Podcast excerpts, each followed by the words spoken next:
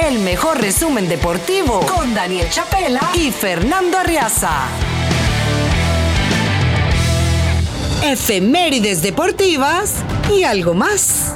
Y empezamos en 1880, hace muchísimos años. Tal día como hoy se juega el primer partido de béisbol profesional en el estadio Polo Grounds en la ciudad de Nueva York, en Manhattan. Ese día, los New York Metropolitans derrotan a los Washington Nationals cuatro carreras por dos en cinco episodios. Después del Polo Grounds, ningún otro estadio de Manhattan volvió a recibir juegos de grandes ligas o de fútbol americano. Precisamente entonces, un día como hoy, en 1880, empezó ese camino en el Polo Grounds. Vaya historia de ese béisbol primario y, de ese lugar legendario, el Polo Grounds, donde Willie Mays hizo la, la jugada de catch, se le conoce a esa jugada. 1920, un día como hoy, un 29 de septiembre de ese año, Babe Ruth impone un récord de jonrones en una temporada al conectar su tablazo número 54. El estacazo lo consiguió ante Dave Kiffey en la novena entrada durante la victoria de los Yankees de Nueva York 7 a 3 frente a los Atléticos de Filadelfia. Estamos hablando de, del despegue ya como feroz bateador de Babe Ruth, Octavio, amigos. Porque ya el año previo, en 1919, él se dedica a batear.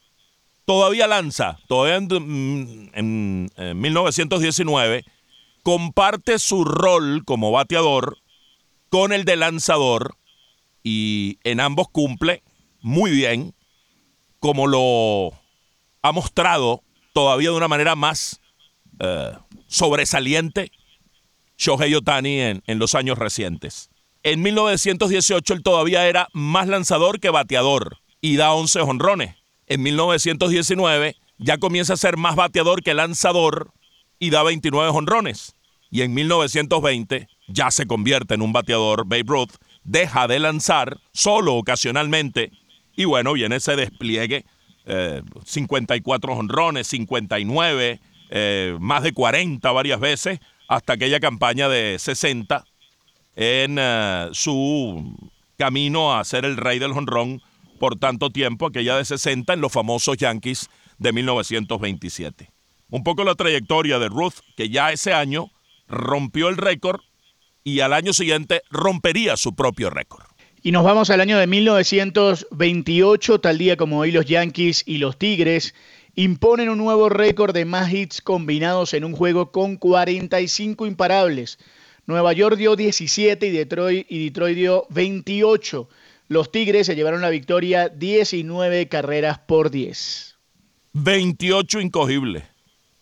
Una fiesta de batazos aquella jornada entre Nueva York y Detroit.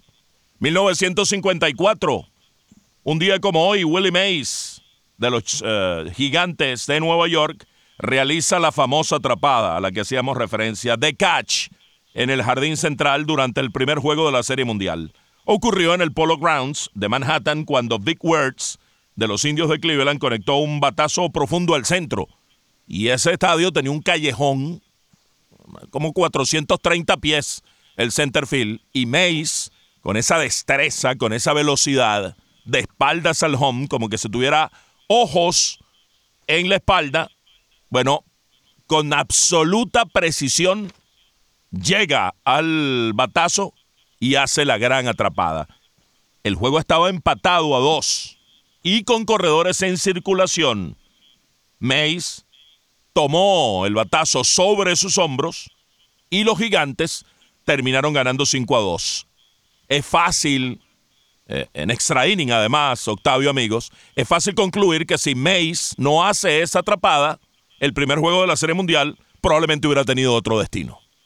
Esa, esa atrapada además que que ha circulado, eh, digamos, por, por, por, todo el mundo con, con, la imagen, con su foto, con el video, con documentales, con historias alrededor de eso. Y evidentemente cada vez que aparece una, una atrapada eh, similar a esa, que alguien, algún pelotero eh, coge una pelota de espaldas al home, todo el mundo recuerda a, Willie Mays. Sí, sí, sí. Y, ya es como una jugada patentada por él, ¿no? Sí. Eh, digamos, a, lo Willie Mays terminan diciendo la, gente cuando, Tal cual. consigue.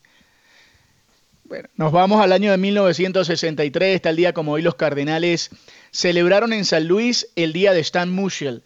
Ese día Musial jugaba el último partido de su carrera y lo celebró con los imparables 3.629 y 3.670. De ellos, 475 fueron cuadrangulares. Stan Man, Stan Musial, el gran ícono de los Cardenales de San Luis, eh, un día como hoy en 1963.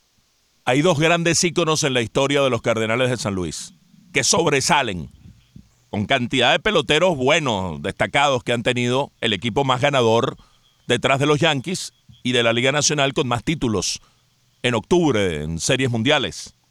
Uno es Stan Musial, Stan the Man, y el otro es Bob Gibson, el fiero lanzador eh, derecho que también hizo época y, fue miembro eh, toda su carrera como hombre franquicia de los Cardenales de, San Luis.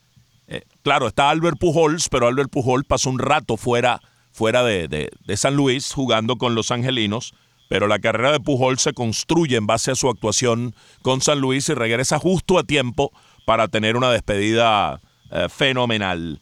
Eh, pero Musial fue un bateador de época, 22 años, eh, un promedio de por vida de 331, un porcentaje de envasado de por vida de 417, el slugging de por vida, dada la cantidad de dobles que dio, 725, junto a los honrones y los triples, porque dio 475 honrones y 177 triples, su slugging de por vida de 559 es, por ejemplo, superior al de Hank Aaron, que dio 715 honrones.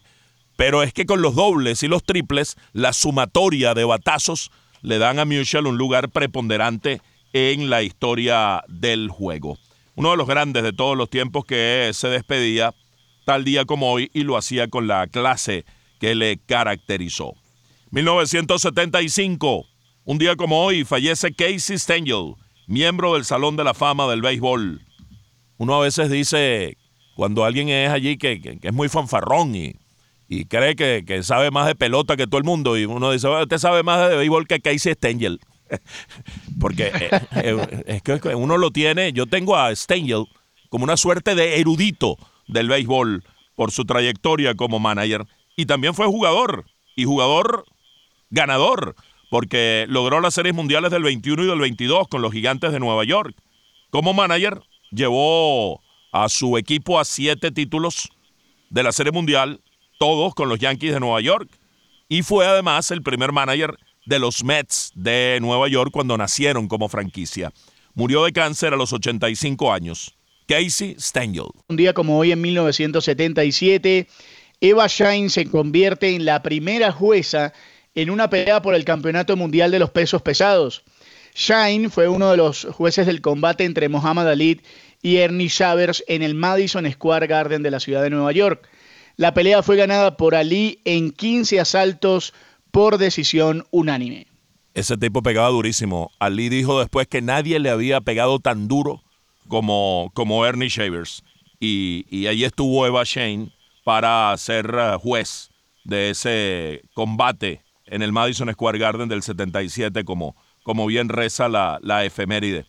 Eva Shane, pues, eh, se formó en, en New Jersey, atendió la Universidad de Nueva York, era decoradora, su esposo era anunciador de boxeo, Frank Shane, en boxeo amateur, muy local, y a partir de allí nace su amor por el boxeo y bueno, va trabajando para convertirse en eh, la primera jueza, marcar época como la primera jueza en estar en un combate y nada más que con nada más y nada menos que con el gran Muhammad Ali allí presente. 1981, tal día como hoy fallece William Shankly, Bill Shankly, considerado el técnico que salvó a Liverpool y creó la mística que hoy se vive en Anfield. Fue el entrenador que más partidos dirigió al club 783 juegos entre 1959 y 1974.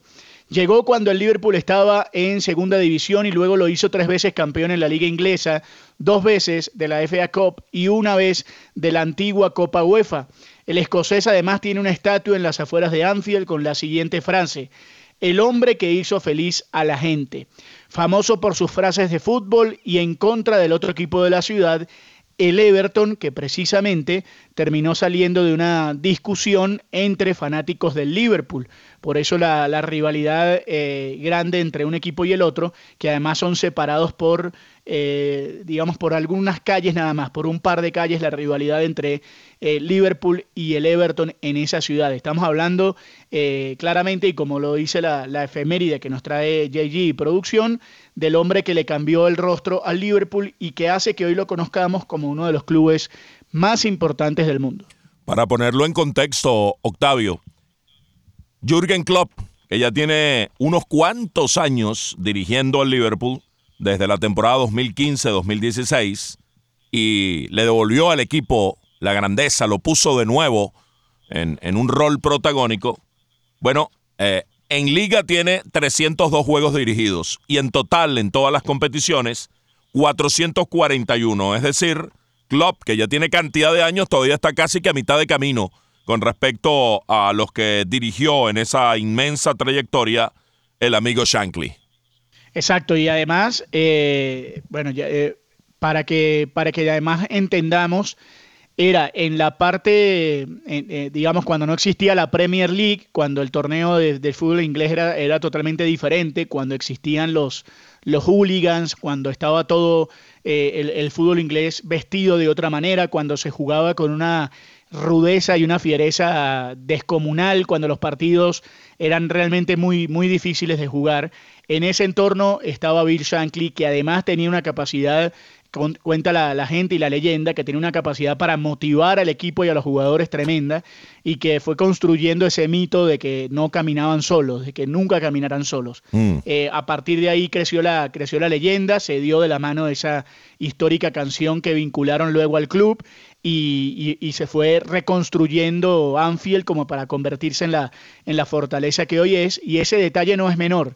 Eh, el detalle de la estatua de Bill Shankly, que además eh, recibe homenajes eh, cada cierto tiempo y que seguramente hoy Fernando será homenajeada por la gente del Liverpool porque es el, el, el, patrón, es el hombre esencial de la historia reciente y moderna de ese club. Pasamos a 1988. Tal día como hoy, un 29 de septiembre de ese año, la atleta estadounidense Jackie Joyner Kersey gana su segunda medalla dorada olímpica en Seúl 88 al realizar el salto de longitud de 7,40 metros, el mismo evento en el que hoy día es una estrella y la mejor actualmente y en la historia, Yulimar Rojas. Bueno, su salto fue récord olímpico en ese momento. Jackie Joyner Kersey había ganado la dorada en heptatlón. Era una multiatleta realmente extraordinaria, Jackie Joyner Kersey. Y un día como hoy también, en 1988, tendremos varias, varias efemérides de este año. El equipo masculino estadounidense de baloncesto derrotó 78 a 49 a Yugoslavia y ganó la medalla de bronce en los Juegos Olímpicos de Seúl. Fue la última vez que los Estados Unidos fue representado por jugadores universitarios en los Juegos Olímpicos.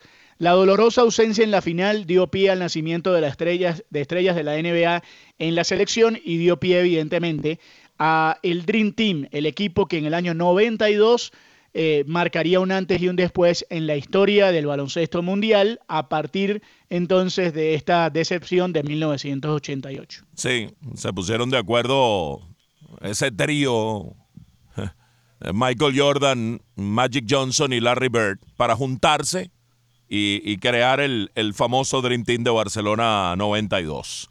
También ese año, 1988, tal día como hoy, nace en Washington, D.C., Kevin Durant la tarántula, Durántala, doble campeón de la NBA y MVP de las finales con los Golden State Warriors, MVP de la NBA en 2014, 12 veces All-Star, novato del año en 2008, cuatro veces líder anotador de la NBA, con un promedio de puntos eh, de por vida que está en 27.3.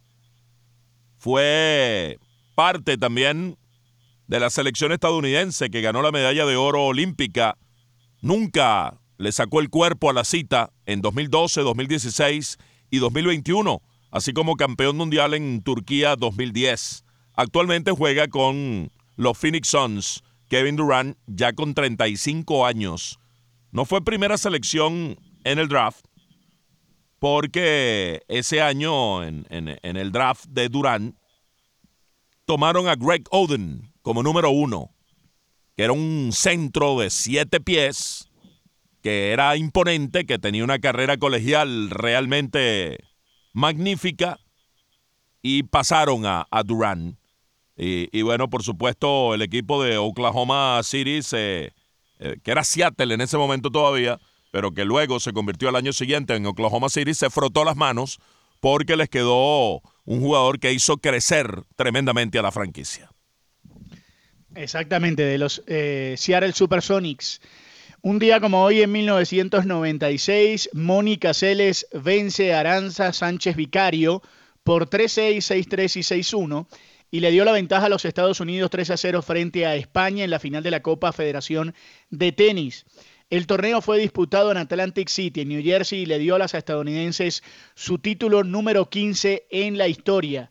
Mónica Celes y Aranza Sánchez Vicario, dos grandes del tenis mundial enfrentadas entonces en la final de la Copa Federación. Oye, qué gran duelo aquel. Qué gran duelo, Celes y Aranza Sánchez Vicario. 2005. Un día como hoy, un 29 de septiembre de ese año, los Medias Blancas de Chicago logran su primer título divisional desde el 2000 y se convierten en el décimo equipo en la historia de MLB en permanecer en el primer lugar desde el primer día de la temporada. Una temporada mágica, aquel equipo dirigido por Osvaldo Guillén, que luego trascendió incluso pues durante la postemporada para ganar el clásico de octubre. Y nos vamos a la última efeméride del día de hoy. En el año 2018, tal día como hoy, Gleyber Torres conecta un jonrón de dos carreras frente a Boston en Fenway Park.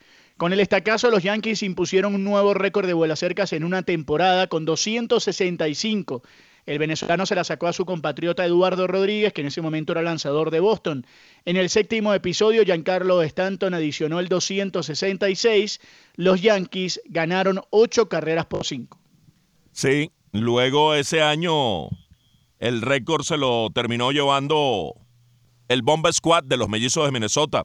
El récord de jonrones para una temporada con 307 vaya, esa temporada, pues, eh, bueno, estamos hablando de la de 2018, pero luego al año siguiente, en la de 2019, hubo la explosión jonronera colectiva generalizada. En aquel 2018, ciertamente los Yankees terminaron dando 267 jonrones, pero fue solo un aviso de lo que venía el año siguiente, cuando Minnesota conectó 307 y los Yankees conectaron 306. Y varios equipos de las grandes ligas rompieron el récord de la franquicia. Houston, Los Ángeles, Oakland, Chicago, Milwaukee, incluso Atlanta, que dio 249 honrones ese año. Y Atlanta este año tiene ya eh, en este momento 304 honrones a 3 de los mellizos y con una probabilidad cierta de establecer el, nuevo récord durante el fin de semana. Pero ha sido Atlanta. Atlanta tiene 59 honrones más que los Dodgers de Los Ángeles, que es el segundo. Es decir, no es como en 2019, cuando todo el mundo dio honrón Octavio. Este año son los Bravos con este despliegue fenomenal que ha convertido a ese equipo en una verdadera maquinaria y que parece una congruencia o una incongruencia, porque cuando dispones de esa furia jonronera, evidentemente ganas muchos juegos con jonrones, pero es un equipo que te puede ganar de muchas otras maneras, porque tiene un Ronald Acuña que corre bien, que roba bases, que toma una base adicional, Michael Harris segundo también corre muy bien, eh, hay peloteros que saben jugar a la pelota, o si Alvis también se desplaza bien, sabe tomar una base adicional, juegan buena defensa con buenos fundamentos y tienen picheo. Y si bien el jonrón es un elemento y una herramienta fundamental, pues bueno, el equipo como tal es una verdadera maquinaria y por eso ha sido el equipo con mejor récord en esta temporada Daniel Chapela y Fernando Arriaza, no necesitas ver los juegos. Ellos te lo cuentan.